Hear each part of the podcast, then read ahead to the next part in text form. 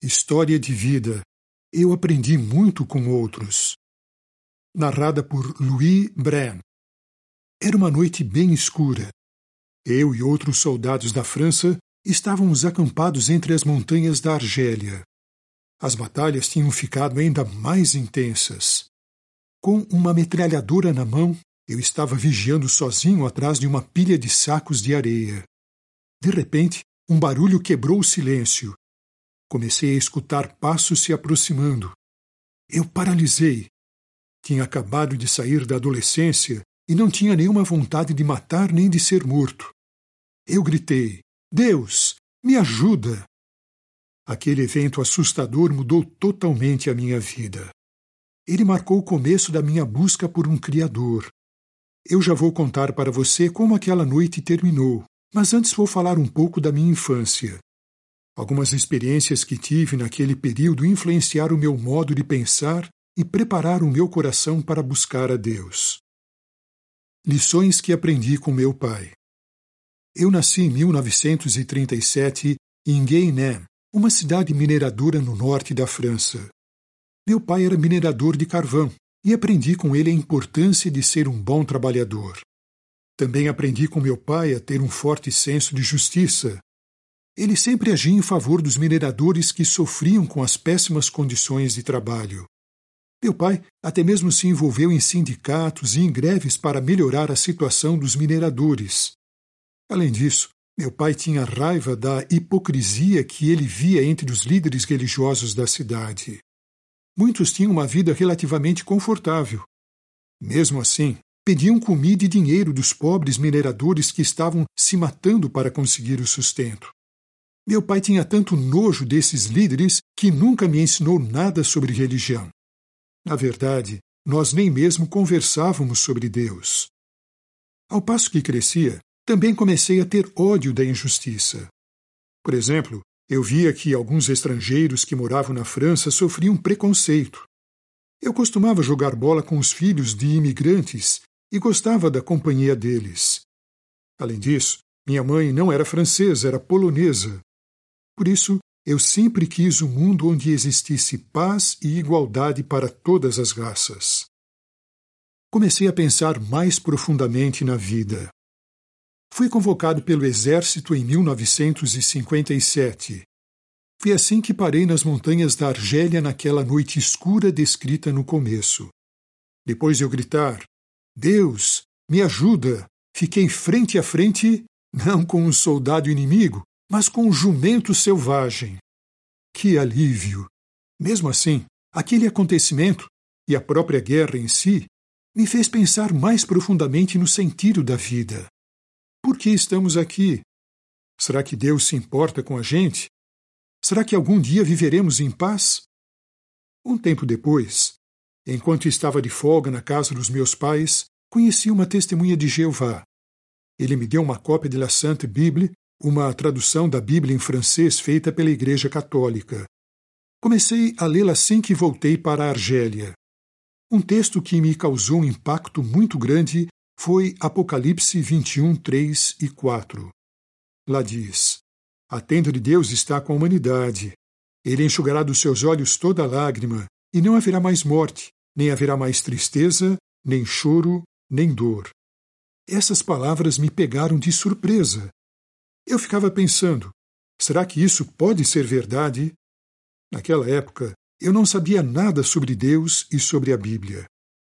Em 1959, depois que terminei meu serviço militar, conheci outra testemunha de Jeová. Ele se chamava François e me ensinou muitas verdades da Bíblia. Por exemplo, ele me mostrou na Bíblia que Deus tem um nome, Jeová. François também me explicou que Jeová vai trazer justiça para a terra, vai transformá-la num paraíso e vai cumprir as palavras de Apocalipse 21, 3 e 4. Aqueles ensinos faziam todo sentido para mim e tocaram meu coração. Mas também comecei a sentir muita raiva dos líderes religiosos. Eu queria denunciá-los por ensinarem coisas que não estão na Bíblia. Eu me senti igual ao meu pai. Estava impaciente eu queria fazer algo imediatamente. François e meus novos amigos testemunhas de Jeová me ajudaram a me acalmar. Eles explicaram para mim que nosso trabalho como cristãos não é julgar, mas sim compartilhar a esperança das boas novas do reino de Deus. Foi esse o trabalho que Jesus fez, e foi esse o trabalho que ele deu para seus seguidores fazerem. Eu também precisei aprender a conversar com as pessoas de modo bondoso e contato, independentemente das crenças delas. Como a Bíblia diz em 2 Timóteo 2,24, o escravo do Senhor não precisa brigar, mas precisa ser meigo com todos. Fiz as mudanças necessárias e me batizei como testemunha de Jeová em 1959, numa assembleia de circuito. Lá eu conheci uma jovem irmã chamada Angèle, e eu achei muito bonita. Eu comecei a visitar a congregação dela e nós nos casamos em 1960. Ela realmente é uma mulher excelente, uma esposa maravilhosa e um presente precioso de Jeová. Aprendi muito com homens sábios e experientes. No decorrer dos anos, aprendi muitas lições importantes com irmãos sábios e experientes.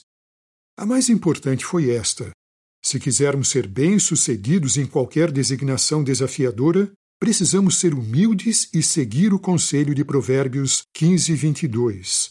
Com muitos conselheiros há bons resultados. Em 1964, comecei a ver como esse conselho é válido. Naquele ano, fui designado superintendente de circuito. Eu visitava as congregações para encorajar e edificar os irmãos. Mas eu só tinha 27 anos na época e não tinha muita experiência. Então, cometi erros.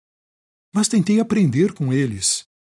Acima de tudo, aprendi muitas lições valiosas com conselheiros capazes e experientes.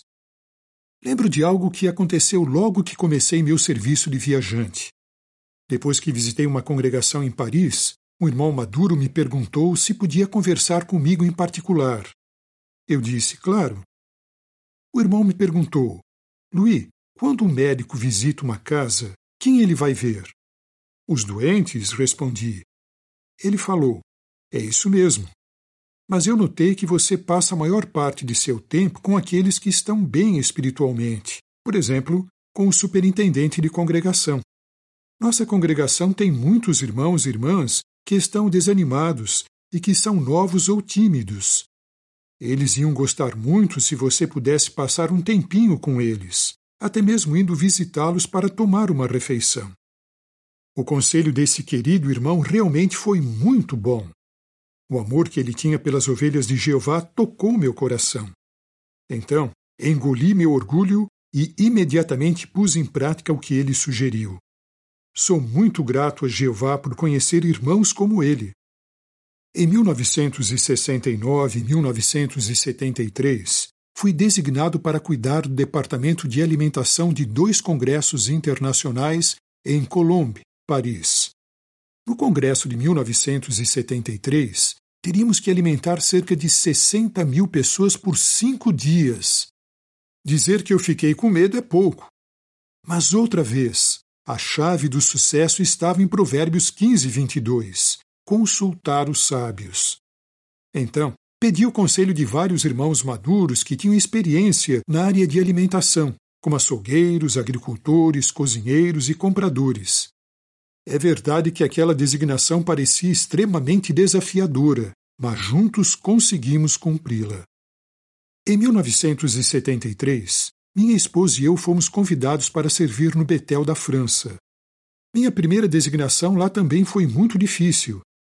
Eu precisava enviar publicações para nossos irmãos em Camarões, na África. Só que nossa obra lá estava proibida desde 1970 e continuou assim até 1993. Mais uma vez, achei que não seria capaz de realizar esse serviço. Talvez percebendo isso, o irmão que então cuidava da obra na França me encorajou, dizendo: Nossos irmãos em Camarões precisam muito de alimento espiritual. Vamos alimentá-los. E foi exatamente isso que fizemos. Eu fiz várias viagens para países que ficavam na divisa com Camarões para poder me reunir com os anciãos daquele país. Esses irmãos eram corajosos e prudentes. e eles me ajudaram a fazer os preparativos necessários para enviar alimento espiritual regularmente para Camarões. Jeová abençoou os nossos esforços. Tanto é que, por um período de 20 anos, nossos irmãos naquele país nunca perderam um número sequer de A Sentinela e de uma publicação mensal que então se chamava Nosso Serviço do Reino. Aprendi muito com minha esposa preciosa. Desde o começo de nosso namoro, notei as qualidades espirituais de Angèle. E essas qualidades ficaram ainda mais evidentes na nossa vida de casados. De fato, no mesmo dia em que nos casamos, ela me pediu para fazer uma oração sobre o nosso desejo de servir a Jeová o máximo possível como casal. E Jeová respondeu a essa oração. Angèle também sempre me ajudou a confiar mais em Jeová. Um exemplo, quando fomos convidados para servir em Betel, lá em 1973, eu hesitei um pouco porque eu gostava muito do trabalho no circuito. Mas Angèle me lembrou: nós dedicamos nossa vida a Jeová. Não é melhor sempre fazer o que a organização dele pede? Com um argumento desse, o que mais eu iria falar? Então, lá fomos nós para Betel. Durante esses muitos anos em que vivemos juntos, fico feliz de ver que minha esposa é uma pessoa prudente, razoável e espiritual. Isso fortalece o nosso casamento e nos ajuda a tomar boas decisões. Agora que estamos mais idosos, Angèle continua sendo uma esposa excelente e apoiadora. Por exemplo, muitas escolas teocráticas são feitas em inglês. Para poder cursá-las, Angèle e eu nos esforçamos muito para melhorar o nosso inglês. Nós até nos mudamos para uma congregação de idioma inglês, apesar de, na época, termos mais de 70 anos. Por causa de minhas responsabilidades como membro da comissão de filial da França, Estudar outra língua foi um desafio. Mas Angèle e eu ajudamos um ao outro. Agora que temos mais de 80 anos, continuamos a preparar as reuniões tanto em inglês como em francês. Também tentamos participar o máximo possível nas reuniões e na pregação com nossa congregação. Jeová está abençoando nossos esforços de aprender inglês. Em 2017, recebemos uma grande bênção. Angèle e eu tivemos o privilégio de cursar a escola para membros de comissão de filial e suas esposas, que é realizado no Centro Educacional da Torre de Vigia em Patterson, Nova York.